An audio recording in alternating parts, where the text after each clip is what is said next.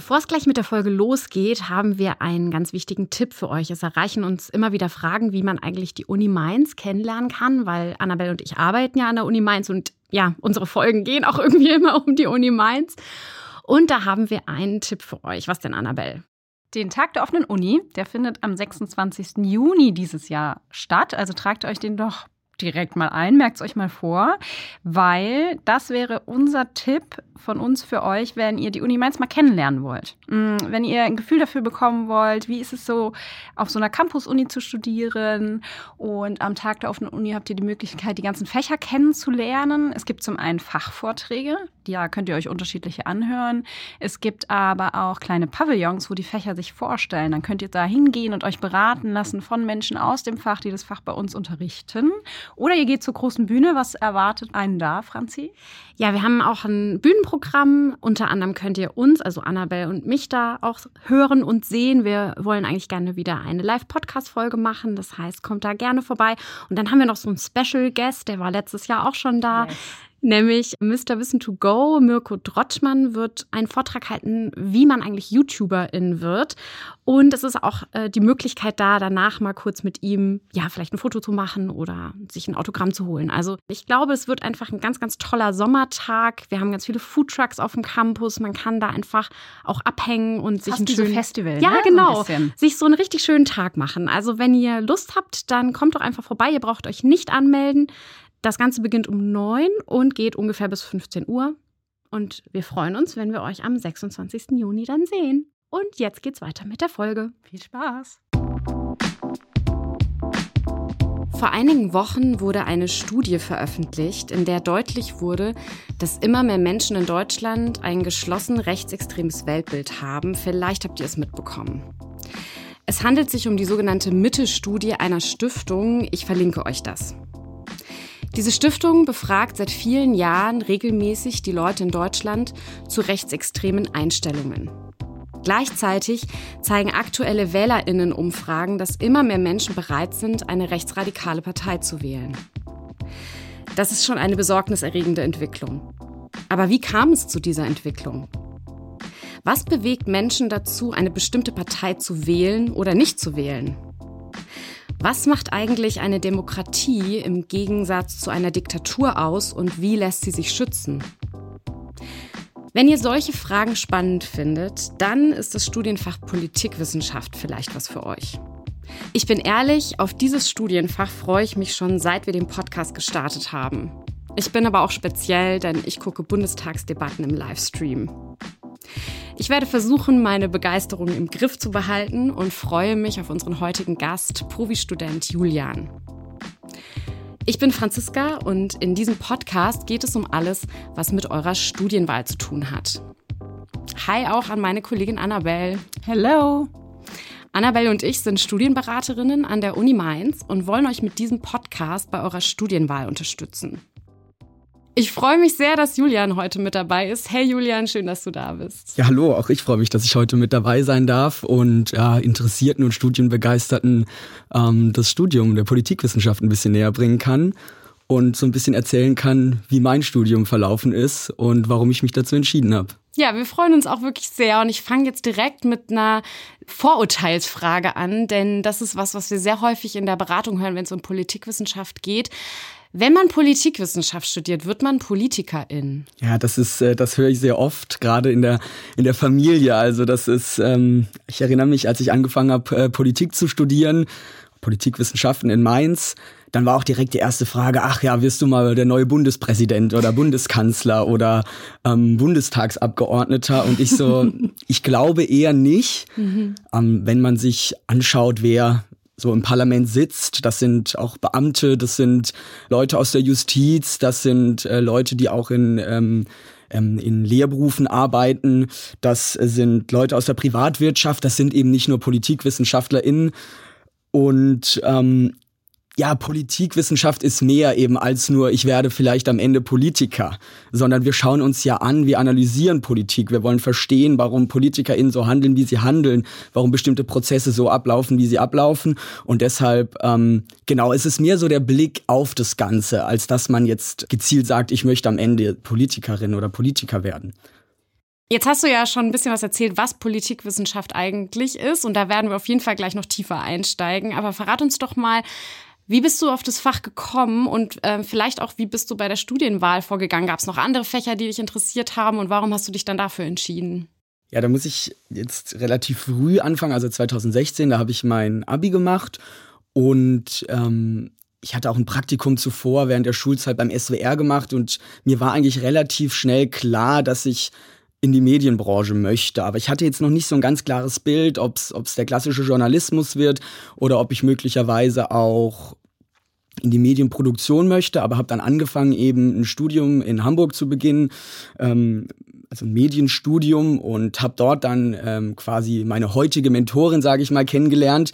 Und wir sind dann schnell ins Gespräch gekommen und sie hat mir eben gesagt, wenn man Journalist werden möchte, ja, das Handwerk ist das eine, also zu verstehen oder zu, zu lernen, wie, wie ein Journalist arbeitet, wie man richtig recherchiert, aber das andere ist eben auch, dass man was Inhaltliches studiert.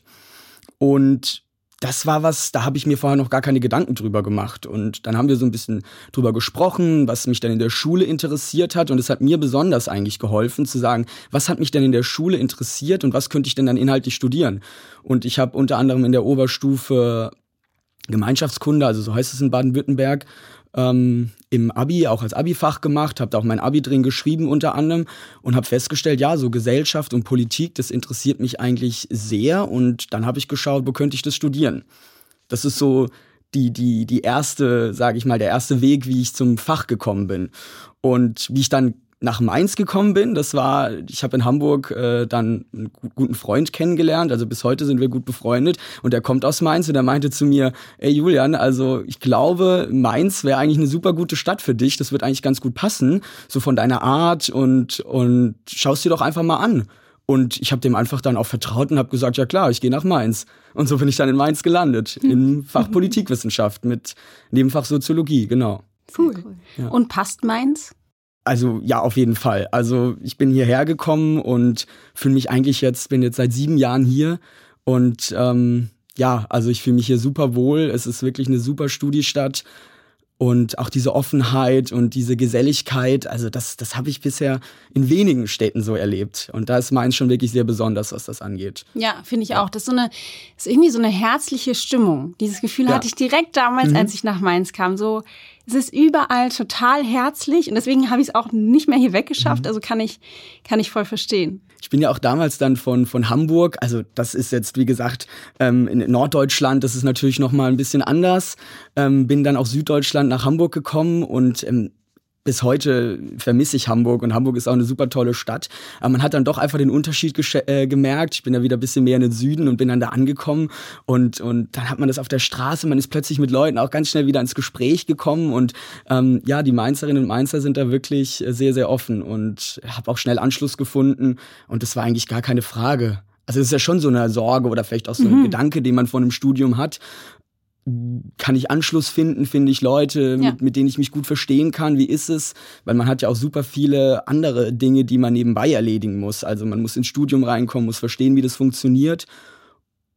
Aber das war eigentlich, also das war dann so ein Selbstläufer, weil man Menschen gefunden hat, die einen dabei unterstützt haben und mit denen man das auch geteilt hat. Ja. ja, also ihr merkt schon, hier sitzen äh, drei absolute Mainz-Fans und die, wir sind alle drei nicht aus Mainz. Also das heißt, äh, diese Stadt scheint einen ein bisschen einzufangen. aber ähm, guckt euch mal an. Äh, jetzt gucken wir aber vielleicht mal so ein bisschen rein in ähm, dieses Thema Politikwissenschaft, was du ja am Anfang schon so ein bisschen angeteasert mhm. hast. Kannst du ähm, mal sagen, mit was beschäftigt sich äh, oder man sich im Politikwissenschaftsstudium? Worum geht's da? Kann man das so zusammenfassen? Ja, das ist, das ist gar nicht so einfach, mhm. weil man setzt sich erstens selbst seine Schwerpunkte so ein bisschen und Politikwissenschaft ist eben sehr vielfältig und eben nochmal auf den Anfang zurückzukommen, es ist mehr eben als diese alltägliche Politik, die uns so in den Kopf kommt mhm. oder die, die klassische Repräsentation, die man, ist natürlich auch ein Teil, aber eben nicht alles. Also ähm, Politikwissenschaft beschäftigt sich eben mit ganz vielen Dingen. Also zum einen mit, mit den Politikinhalten, also wie wird Politik gemacht, beziehungsweise welche Inhalte sind, sind Thema. Zum Beispiel Klimapolitik ist ja gerade ein sehr aktuelles Thema. Es ist immer, auch in den letzten Jahren habe ich das jetzt über mein Studium gemerkt, dass auch mehr Seminare angeboten wurden, die sich eben explizit mit den Politikinhalten Klimapolitik beschäftigt haben. Also mit den, mit den ähm, mit, den, mit den Problemen, die damit einhergehen, warum ähm, das vielleicht zum Teil so lange dauert, wie Politikinhalte im, im Bereich Ökologie äh, vermittelt werden. Es ist zum Beispiel ein Thema. Also in der, in der Politikwissenschaft sagt man auch Policy. Also das ist, besteht eben aus drei, drei Dingen. Und das zweite sind dann die, die Prozesse und die Verfahren. Also wie arbeiten Institutionen? Wie stimmt der Bundestag ab? Wie funktionieren Parteien?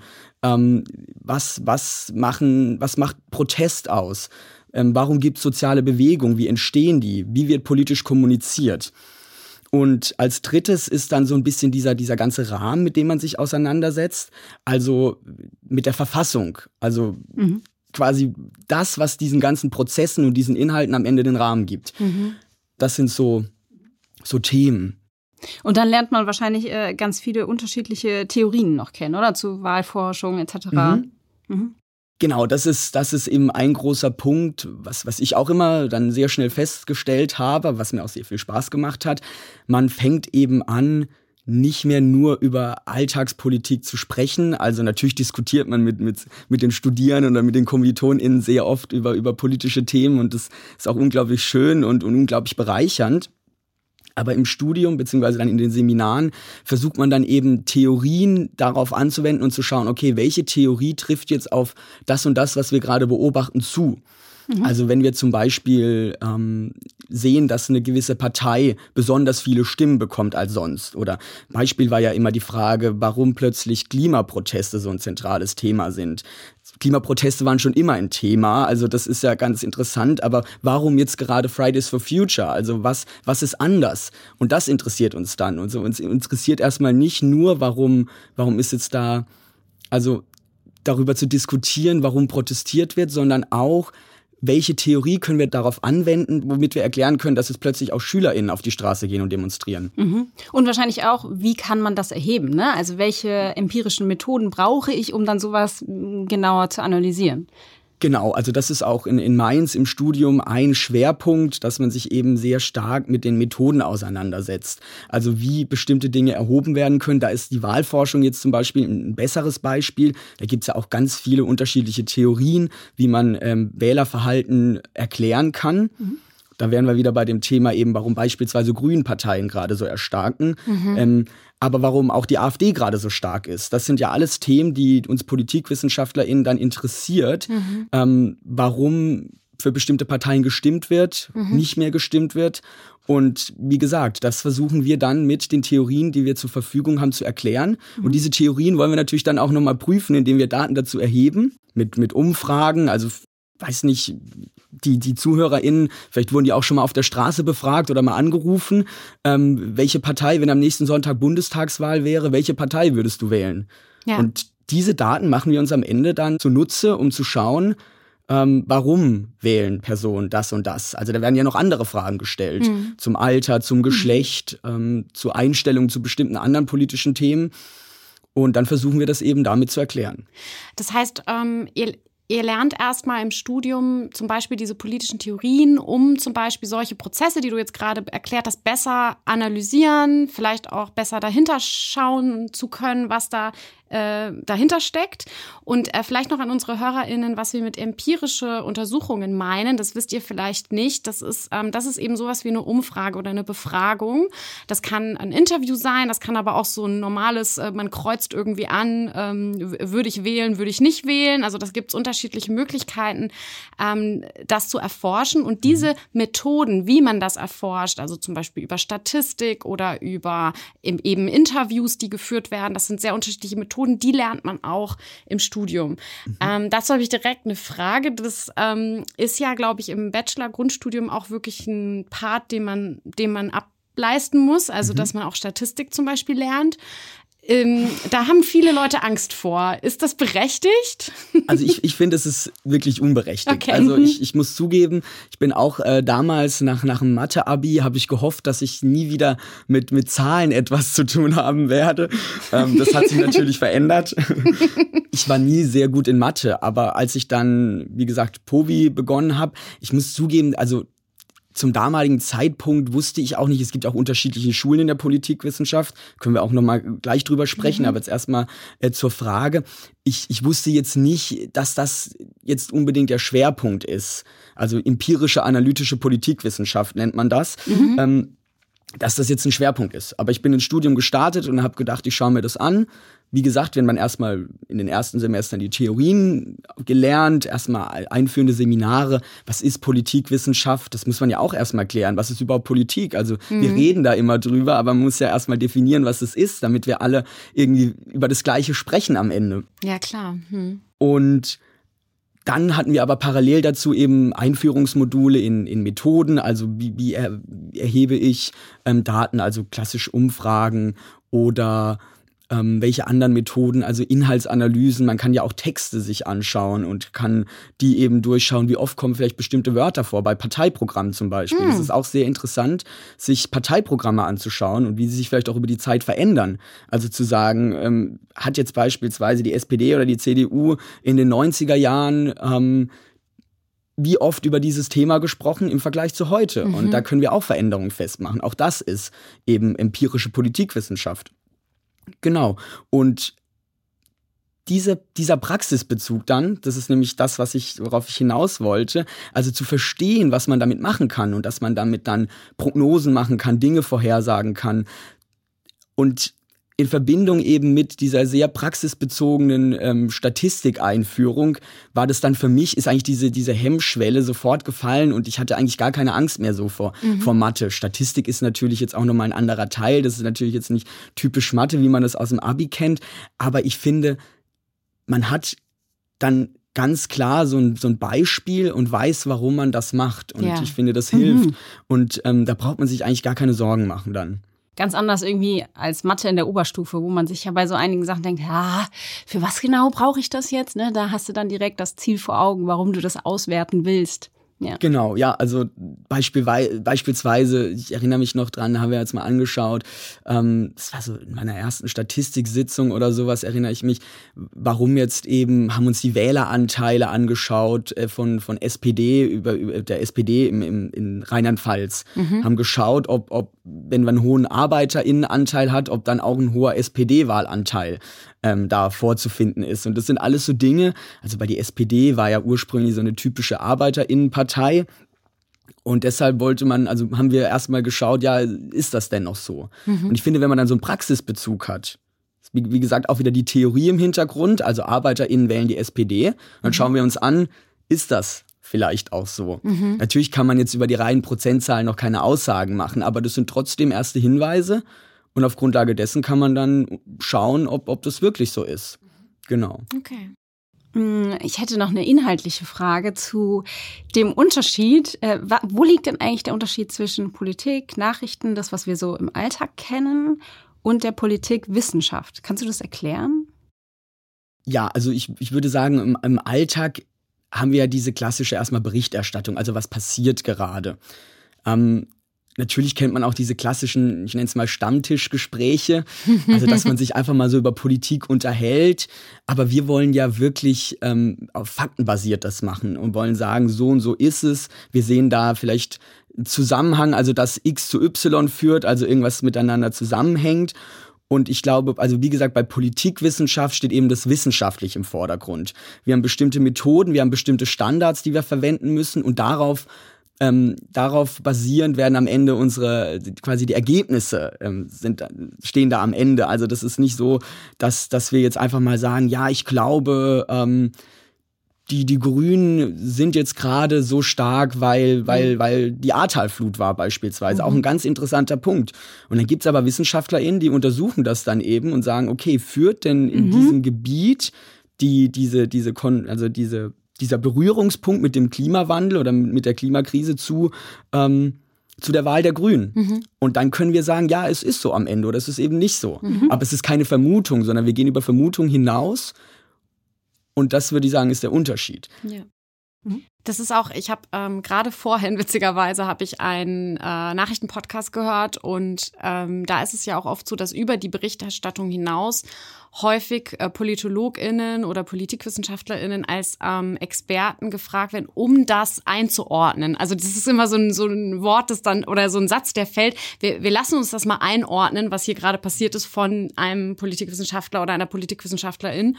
Und ähm, das finde ich irgendwie interessant, weil ich glaube, das trifft es vielleicht so ein bisschen. Also dass man eben lernt, bestimmte Dinge faktenbasiert mhm. einzuordnen und zu verstehen, vielleicht auch langfristig betrachtet, wie hat sich das auch langfristig langfristig entwickelt, das, was du meintest, mhm. wie war denn zum Beispiel, keine Ahnung, die Klimaproteste in den 80er Jahren mhm. und was hat sich jetzt verändert? Das ist ja auch so ein Blick von oben und dadurch ähm, kriegt man, ja, glaube ich, einfach ein, ein größeres Sichtfeld. Du hast ja vorhin von unterschiedlichen Schulen gesprochen. Mhm. Das sind jetzt nicht Schulen, wie ihr ja. sie kennt, sondern äh, was ist damit gemeint mit unterschiedlichen Schulen? Das sind im Endeffekt unterschiedliche Theoriearten oder Richtungen oder was? Ich würde sagen, Zugänge und Denkweisen. Ah, also wie, mhm. wie wird Politikwissenschaft verstanden? Mhm. Also es gibt so drei grundlegende Schulen in Deutschland, das wusste ich vor meinem Studium auch noch nicht.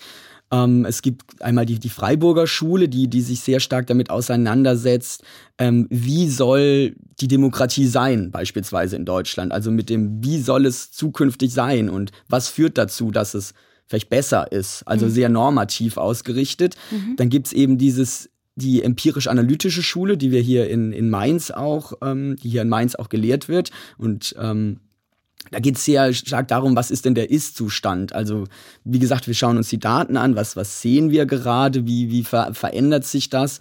Also da sehr stark der Fokus auf die Beschreibung des Ist-Zustands. Und dann gibt's eben noch die, die Frankfurter Schule, die ähm, sehr auf die kritische Theorie, also das ist dann ähm, unter anderem auf, auf ähm, Adorno und Horkheimer zurückzuführen. Ähm, das ist so die dritte Schule. Also wie mhm. gesagt, ähm, ich kenne mich jetzt auch vor allem in, in der zweiten Schule ähm, sehr gut aus. Man muss immer dazu sagen, dass natürlich nur weil jetzt die zweite Schule, also die, die hier in Mainz gelehrt wird, die empirisch-analytische Schule, ähm, erstmal nicht das primäre Ziel hat, den Wie-Zustand zu beschreiben, also wie soll es werden später, ah, mh heißt es nicht, dass man natürlich aus der Beschreibung des Ist-Zustands nicht später auch Dinge ableiten mhm. kann, wie es vielleicht sein soll oder was dazu führt, dass sich Dinge verändern. Mhm. Zum Beispiel, wenn, wenn ähm, in besonderem Maße, wie du am Anfang gesagt hast, ähm, rechtsextremistische Einstellungen in der Gesellschaft verstärkt auftreten und verbreitet sind, dann ähm, ist ja erstmal sehr wichtig, dass Studien herausfinden, dass das der Fall ist. Mhm. Und darauf aufbauend können wir natürlich dann uns überlegen, welche Dinge, indem wir andere Faktoren hinzuziehen, die das auch erklären, ähm, verändern können, dass eben rechtsextremistischere Einstellungen nicht mehr so verbreitet mhm. sind oder gar nicht verbreitet sind in einer Gesellschaft. Mhm. Also wie man sowas entgegenwirken kann. Aber so eine Studie, wie ich es jetzt eben erwähnt habe, beschreibt dann eben diesen Ist-Zustand und das wäre dann die Mainzer Schule im Endeffekt, oder? Also genau. Die, ja, okay. Ich cool. kann mir aber gut vorstellen, dass natürlich so eine Studie am Ende mhm. auch natürlich ganz klare Handlungsanleitung, ähm, äh, Handlungsempfehlungen ableitet oder mhm. ähm, Dinge ableitet, was man denn tun kann dagegen oder ja. tun muss auch. Ja. Genau. Also wir brauchen ja irgendwas, um Dinge einordnen zu können. Ja. Und da ist es ja wichtig, dass wir wissen, wie der Ist-Zustand ist. Absolut. Mhm. Sehr interessant. Total. Und du hattest äh, zu Beginn unseres Gesprächs hast du auch erläutert, dass man ja immer sich mit gegenwärtigen Prozessen, politischen, gesellschaftlichen Entwicklungen auseinandersetzt auch. Ne? Dass das immer mehr in deinem Studium auch kam, dass mhm. du dazu Seminare besucht hast, etc. Und da kam mir noch so eine Frage in den Kopf. Hm, inwieweit hat das denn Einfluss auf deine eigene Perspektive? Was macht das so mit deinem eigenen, mit deinen eigenen Gedanken etc.? Ja, also man blickt schon anders auf, auf den Alltag. Und das ist eben wieder dieser Punkt mit, mit Alltagspolitik und, und das, was man im Studium macht. Also man versucht schon erstmal zu schauen, okay, was, was, was gibt's denn vielleicht auch für Studien dazu oder was, was, was weiß ich denn? Also die Fakten sind einfach sehr, sehr wichtig, gerade in einer Zeit, in der ähm, im Internet auch unglaublich viel Desinformation vorzufinden ist, unglaublich viele Fake News und gerade da ist es wichtig, in solchen Debatten auch oder in, in Diskussionen reinzugehen und zu schauen, okay, was weiß ich denn und was haben denn bestimmte Leute schon herausgefunden? Mhm. Also haben wir irgendwas, mit dem wir das auch belegen können? Also das ist so ein Punkt. Ist es dann im, in Alltagsgesprächen so, dass du dann da manchmal so hm, unterbrichst oder sagst, ah, sollen wir uns nicht mal auf die Fakten äh, beschränken etc. Also ich kann mir vorstellen, mhm. dass es anstrengend ist, dann irgendwie in so eine Diskussion reinzufallen, wo man merkt, boah, also irgendwie hat die aber keine Hand und Fuß. In so eine Stammtischdiskussion. Ja. Also stelle ich mir auch vor, dass, das, ne? dass man dann irgendwie nicht mehr still sitzen kann, wenn Leute so Stammtischsachen. Äh, ja, auf, je, also okay. auf jeden Fall. Also wenn dann sowas ist wie, ja, ach, das, das liegt doch alles daran oder das ist doch darauf zurückzuführen, dann ist man schon, hm, im Studium habe ich das anders gelernt und ich habe da auch letztens irgendwie erste Studie drüber gelesen oder zitiert und das liegt gar nicht an dem und dem Faktor oder so. Also ja, das, das stimmt schon. Da kann man manchmal so ein bisschen, ja, kann man nicht so ruhig bleiben dann manchmal und denkt so, ach, ich will jetzt was dazu sagen, aber auf der anderen Seite muss man natürlich auch immer wissen, klar, ich, ich habe studiert und ich habe natürlich auch die Chance zu diesen ganzen, die, die Studien zu verstehen und, und das kann natürlich auch nicht mhm. jeder. Also das ist natürlich auch eine Sache, ähm, da muss man auch immer einfach so ein bisschen abwägen. Mhm. Und natürlich kann es auch sehr interessant sein, auch für PolitikwissenschaftlerInnen eben doch mal Dinge, die, man sagt immer anekdotische Evidenz, also Dinge, die mir auffallen, Erfahrungen aufzugreifen und dann zu untersuchen. Also das ist ja auch unglaublich wichtig. Also dass ich mal sage, okay, irgendwie in letzter Zeit ist mir aufgefallen, dass, oh, was ist jetzt ein gutes Beispiel? Nehmen wir mal, ja doch, ist mal so ein Beispiel. Das ist jetzt, wie gesagt, nicht, nicht aus meiner eigenen Erfahrung, aber das könnte ja passieren, dass man zum Beispiel merkt, im Freundeskreis wählen jetzt beispielsweise mehr Leute, jetzt die Grünen. Das mhm. ist ja so, jetzt, wie gesagt, es ist jetzt, das Thema Grüne ist einfach sehr aktuell, weil, weil es natürlich eine Partei ist, die, die in den letzten Jahren ähm, sehr viel Zulauf bekommen hat an WählerInnenstimmen. Deshalb ist es so interessant. Mhm. Und jetzt beispielsweise in meinem Freundeskreis, wie gesagt, würden, fällt mir irgendwie auf, ach, zunehmend wählen jetzt Leute die Grünen. Ja. Und dann ist es ja schon interessant, okay, ähm, zu schauen, sind es nur Studierende oder sind es auch andere Leute, die beispielsweise diese Partei wählen. Also so kann man so ein bisschen an, an den Erfahrungswerten dann auch so ein bisschen schauen, sowas sollte man mal vielleicht untersuchen. Mhm. Ah, ja. Oder zum Beispiel, die, sorry, dass ich da jetzt mhm. direkt rein, aber ähm, mir fällt auch, äh, mir fällt zum Beispiel manchmal auf, oder ich frage mich manchmal, ob ich mich in einer Bubble befinde. Mhm. Also weil, weil man ja sehr viele, äh, zum Beispiel das, was du gerade beschrieben hast, man hat um sich rum sehr viele Leute, die, die dieselbe Partei wählen wie man mhm. selbst.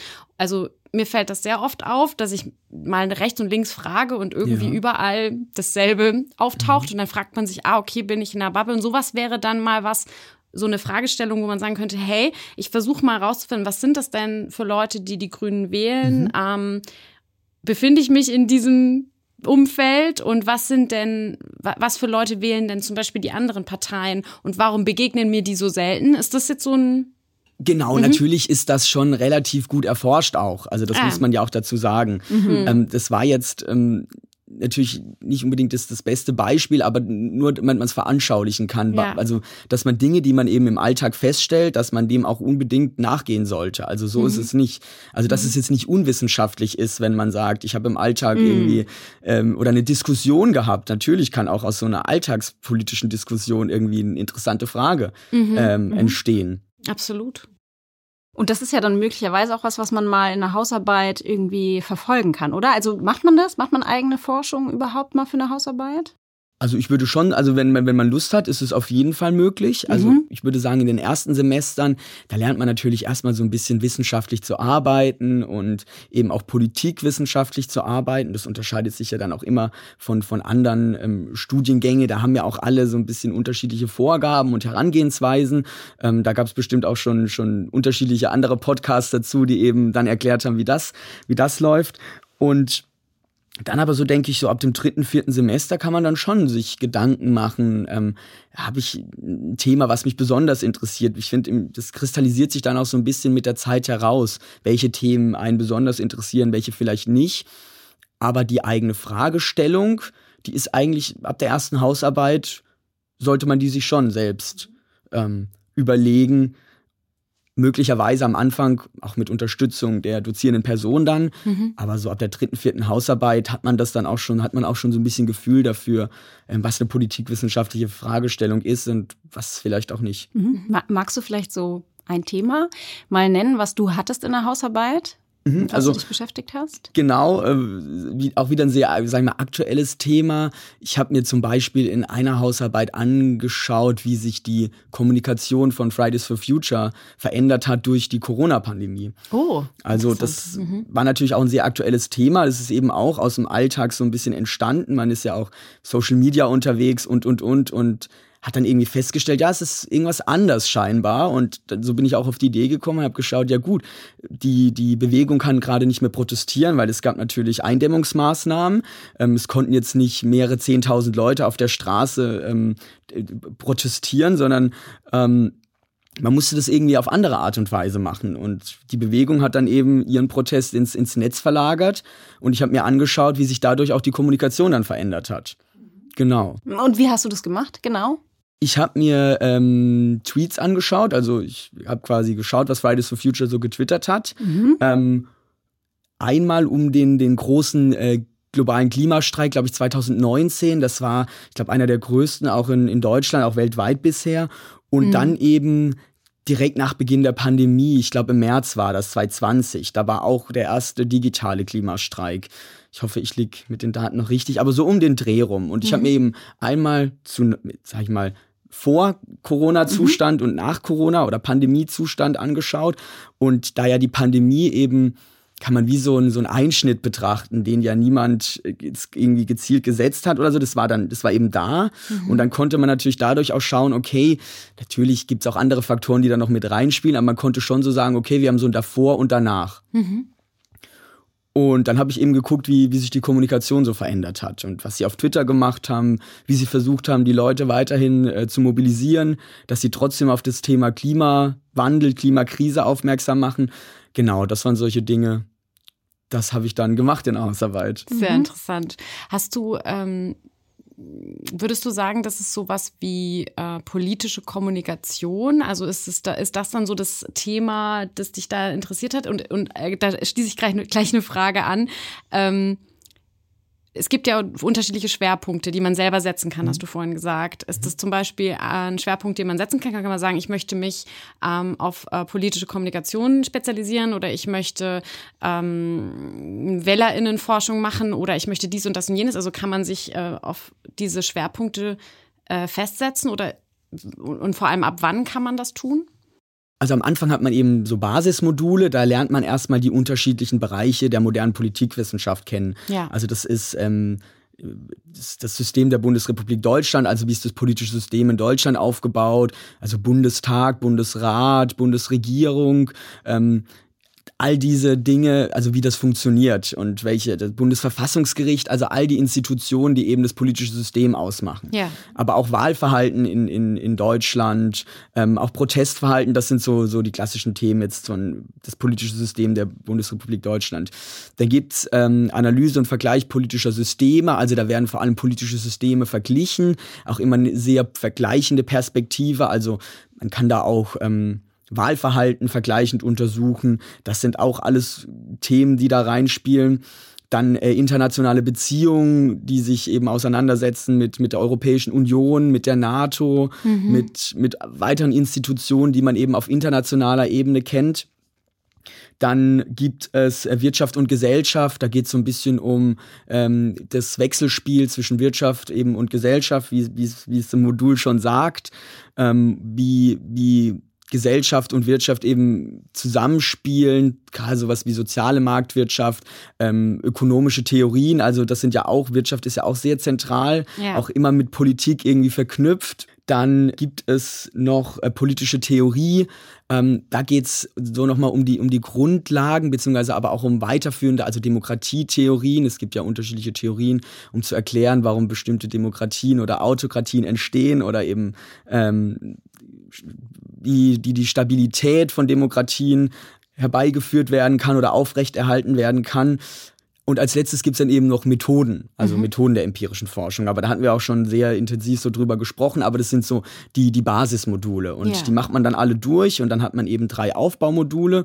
Äh, in einem Aufbaumodul wird dann noch mal, werden nochmal die Methodenkenntnisse, die natürlich auch für, für, für berufliche, für die berufliche Orientierung später sehr hilfreich sein können oder sind, vertieft und dann hat man eben noch in Seminaren dann die Möglichkeit, also in zwei weiteren Modulen nochmal ähm, aus Bereichen, die einem besonders Spaß gemacht haben oder interessiert haben, äh, das zu vertiefen, sein, mhm. sein Wissen. Mhm. Cool. Was war denn so eins deiner liebsten Seminare? Also mein liebstes Seminar, also das, das weiß ich auch direkt, das war mhm. ähm, äh, soziale Bewegung. Mhm. Ähm, ich habe ja auch schon viel über Protest jetzt gesprochen und über, über soziale Bewegung und ähm, ja, da haben wir eigentlich, nachdem ich dann eben dieses Basismodul, das politische System der BAD hatte, ähm, darauf aufbauend hab, haben wir dann in dem Seminar eben sehr viel darüber gelernt. Es gibt unterschiedliche Theorien, warum soziale Bewegungen entstehen oder warum eben nicht. Ähm, und haben uns dann auch praktisch Beispiele angeschaut. Hm. Ähm, auch wieder Fridays for Future oder die Arbeiterinnenbewegung, ähm, aber auch damals ähm, von Sarah Wagenknecht war das, glaube ich. Damals hatte sie ähm, noch noch andere Pläne, sage ich mal. Die die Aufstehenbewegung, das ja. war ja auch mal also so aktuelle Dinge, die da gerade zentral waren, ja, die da einfach aktuell waren, ja. Sehr cool. Für wen würdest du sagen, ist das Studium geeignet? Kannst du eine Empfehlung machen? Was würdest du sagen, was muss man mitbringen, wenn man Politikwissenschaft studiert? Also auf jeden Fall die Lust daran, eben über Politik zu reden auch wenn jetzt eben diese klassische Alltagspolitik, wie man sie aus den Nachrichten kennt, Wobei man auch dazu sagen muss, dass natürlich auch JournalistInnen sehr oft Politikwissenschaft studiert haben und sich natürlich auch auskennen, aber dann die ExpertInnen natürlich, die daran forschen, nochmal das Ganze noch besser einordnen können, weil sie natürlich in dem Thema besonders gut drin sind aber das ist nur noch mal als Nebensatz, ähm, eben wie gesagt Lust daran, dass man sich für Politik interessiert und dass man eben auch sich darauf einlässt, diesen klassischen Alltagsdiskurs zu verlassen mhm. und eben tiefer geht und auch das Ganze bisschen komplexer betrachtet. Ja. Ja. Wahrscheinlich braucht man auch eine Lesebegeisterung, oder? Ich nehme an, dass man ziemlich viel lesen muss. Man, man muss sehr viel lesen, ja, auf jeden Fall, auch englischsprachig. Mhm. Ah. Also das ist auch, das ist auch ein guter Punkt nochmal. Genau, man sollte auf jeden Fall gute, also jetzt gute Kenntnisse in der englischen Sprache haben. Also viel, vieles der, also viele ähm, Publikationen oder viele wichtige Theorien aus der Politikwissenschaft kommen eben aus der US-amerikanischen Politikwissenschaft unter anderem. Mhm. Mhm. Und es wird auch eben viel, auch jetzt zunehmend in Deutschland, eben auf Englisch publiziert, damit man natürlich eine größere Reichweite hat. Ja. Und dementsprechend sind natürlich auch viele Texte dann in englischer Sprache. Aber ja, man muss Lust haben, äh, viel zu lesen und auch englischsprachig zu lesen. Mhm. Okay, ich habe noch eine Frage. Und zwar mh, hm, gab es in deinem Studium irgendwann so eine Art Schlüsselmoment, äh, ein Moment, der dich nachhaltig selbst als Individuum verändert hat. Gab es da irgendwas?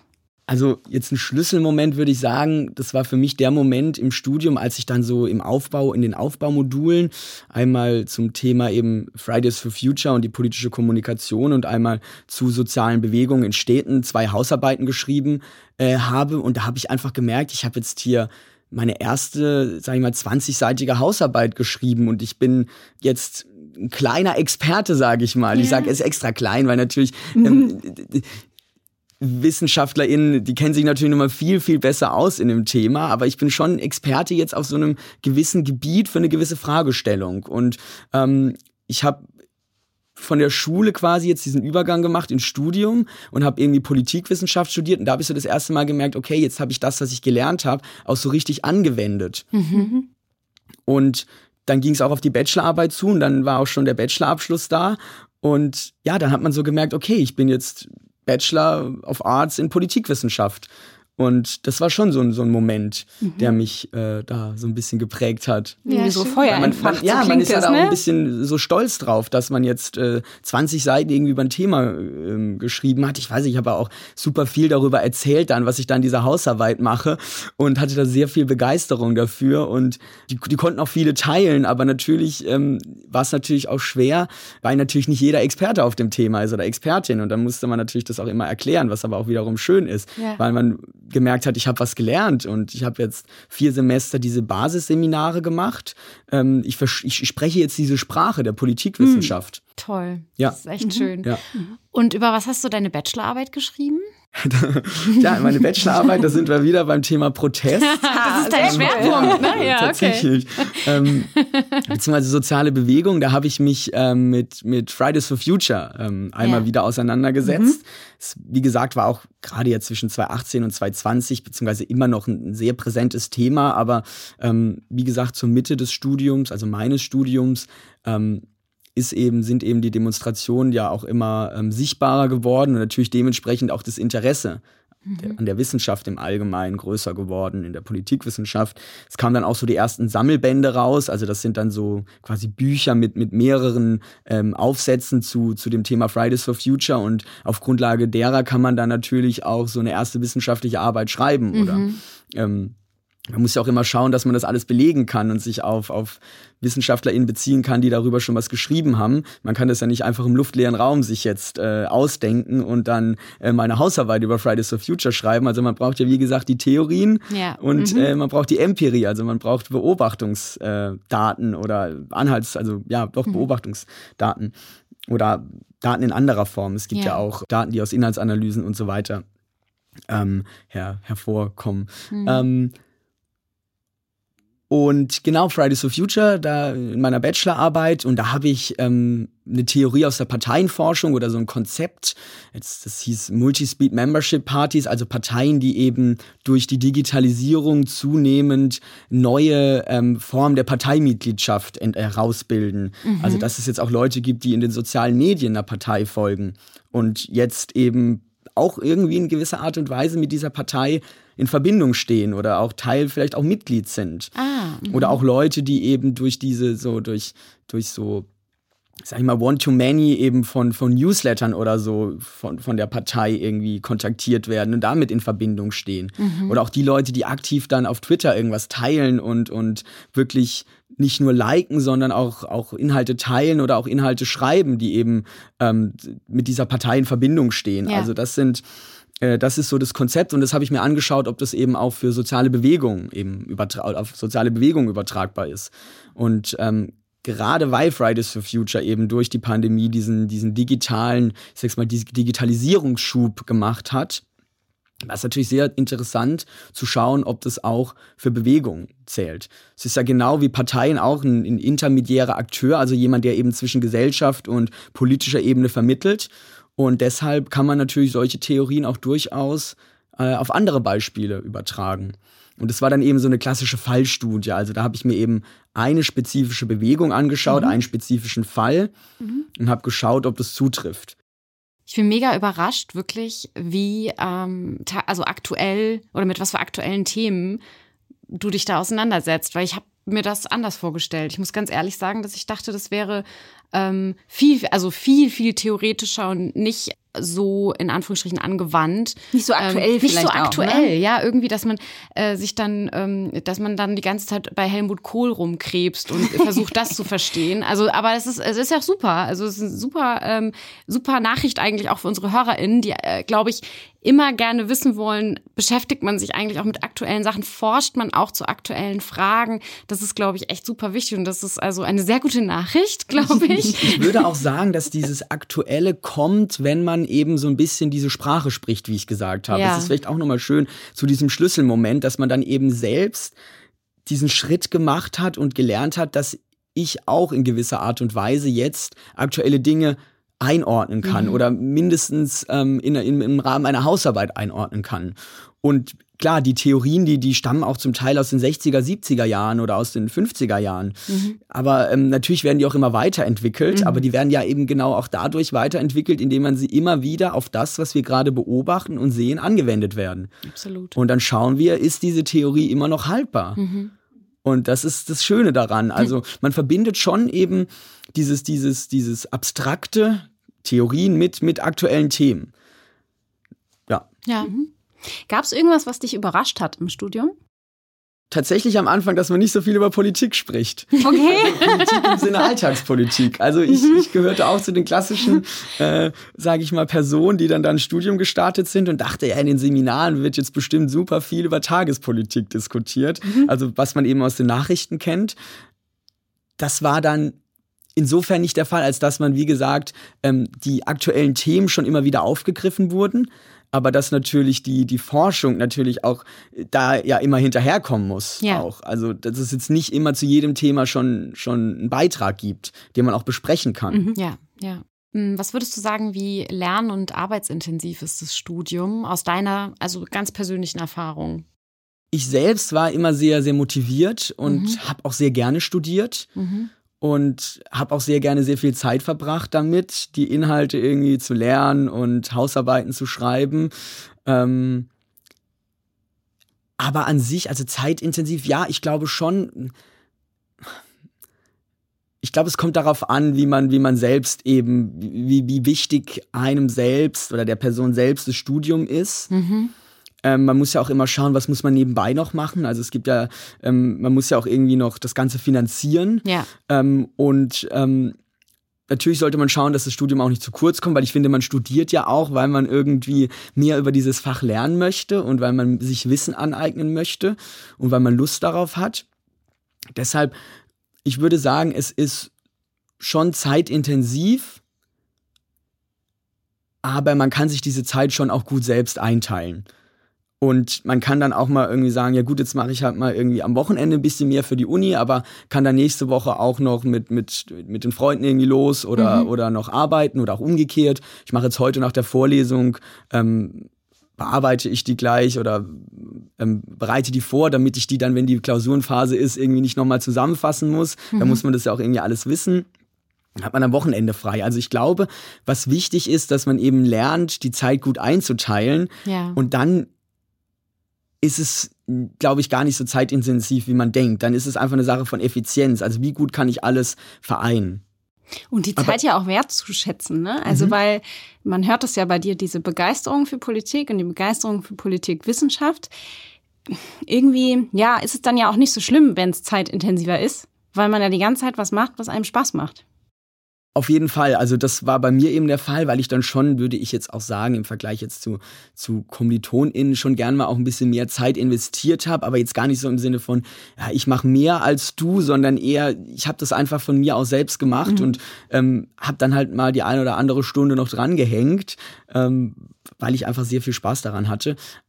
Ja. Ja, du hast was super Wichtiges gesagt, das ich unbedingt nochmal betonen will, weil das was ist, was wir auch Studieninteressierten immer sagen, dass sie da so ein bisschen drauf achten sollen, wenn sie sich für ein Studienfach entscheiden, ähm, nämlich diese Lust auf das Fach, also Lust auf das Fach und Spaß an dem Fach und Interesse, weil wenn das dabei ist, dann ist das einfach schon die halbe Miete, dann hat, ist man motiviert, auch was dafür zu tun, man ist meistens dann auch besser darin, als wenn mhm. man da keine Lust drauf hat oder kein Interesse dran hat. Das heißt, das ist wirklich was, äh, wo man sich unbedingt dran orientieren muss. Und ich finde, du bist da ein sehr gutes Beispiel, weil man merkt dir diese Lust sehr an, äh, an dem Fach. Und das, ähm, ja, das zahlt sich, glaube ich, am Ende aus, weil man dann einfach wirklich gerne zu diesem Experten oder mhm. dieser Expertin wird und mhm. sich dann auch freut, wenn man äh, ja so Richtung Ende des Studiums so ein bisschen ernten kann, was man äh, da so gelernt hat. Also es ist doch sehr, sehr schön. Auf jeden Fall. Also das ist ja das, was ich ganz am Anfang auch gesagt hatte, als ich nicht wusste, was ich dann studiere, nachdem ich dieses Medienstudium abgebrochen hatte. Hm.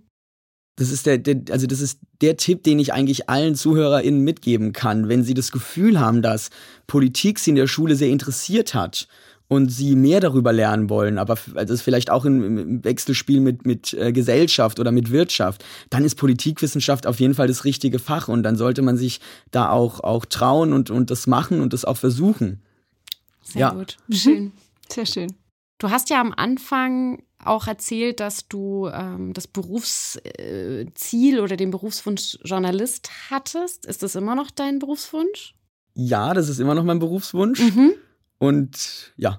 Cool. Doch, ja, Schön, Punkt. Ja. Ähm, hast du, hast du eine Idee, was andere PolitikwissenschaftlerInnen, die mit dir studiert haben, alles so machen? Also in welche Bereiche gehen die so? Die werden ja nicht alle Journalisten, das mhm. ist ein Feld, in das man gehen kann, liebe Leute übrigens.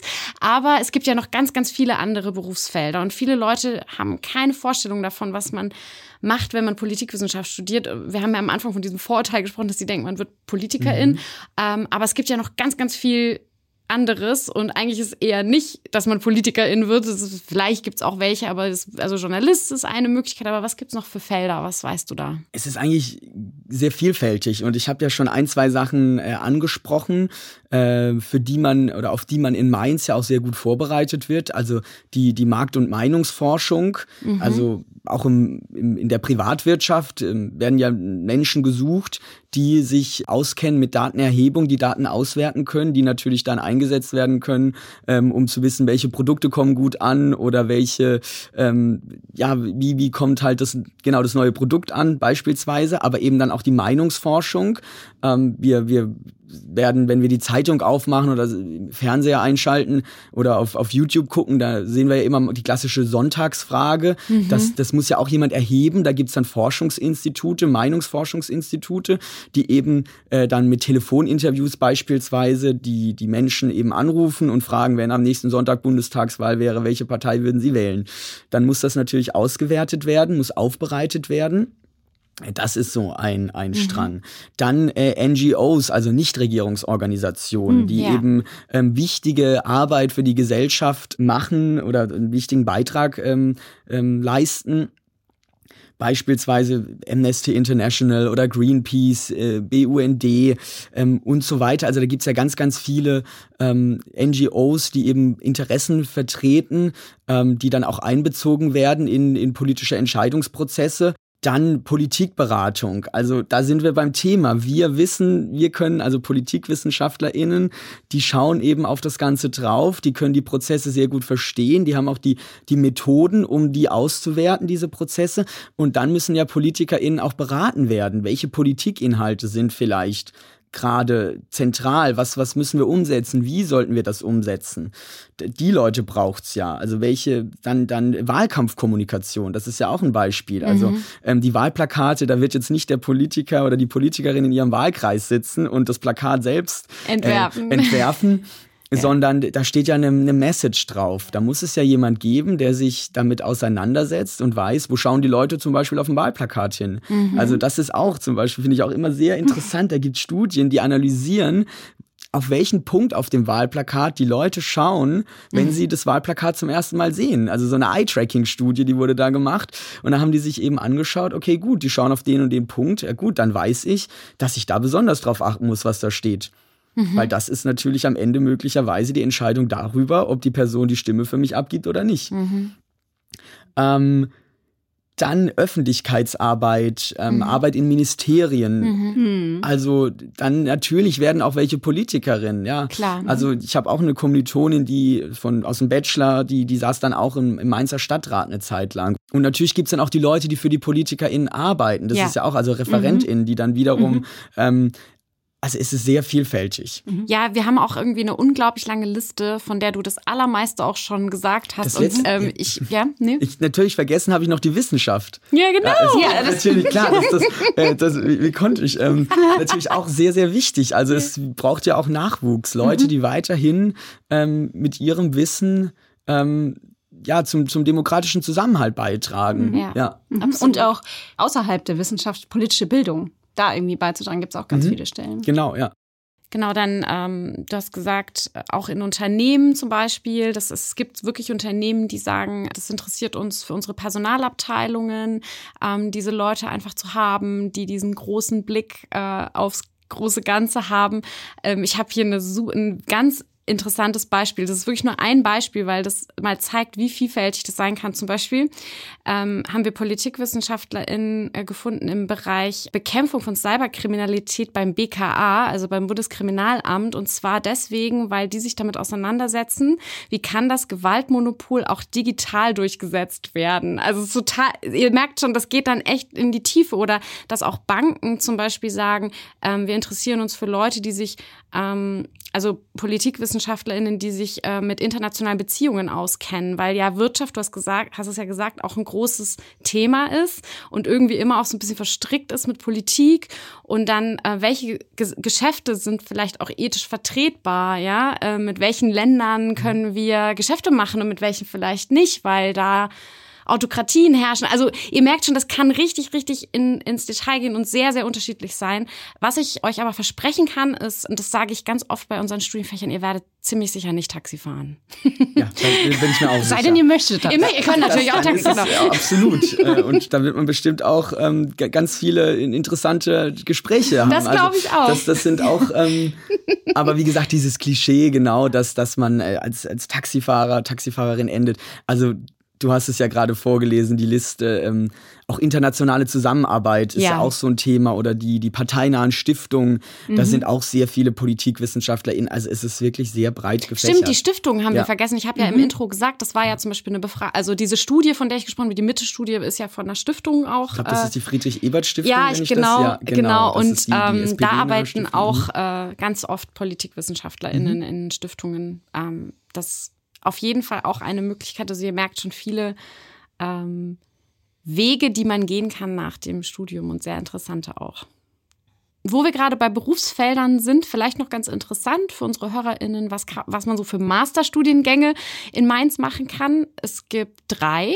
Der eine geht, glaube ich, so in Richtung Demokratieforschung, also empirische Forschung mhm. zu Demokratie. Ist das richtig? Genau, den, den mache ich auch Den machst du gerade, ja. genau.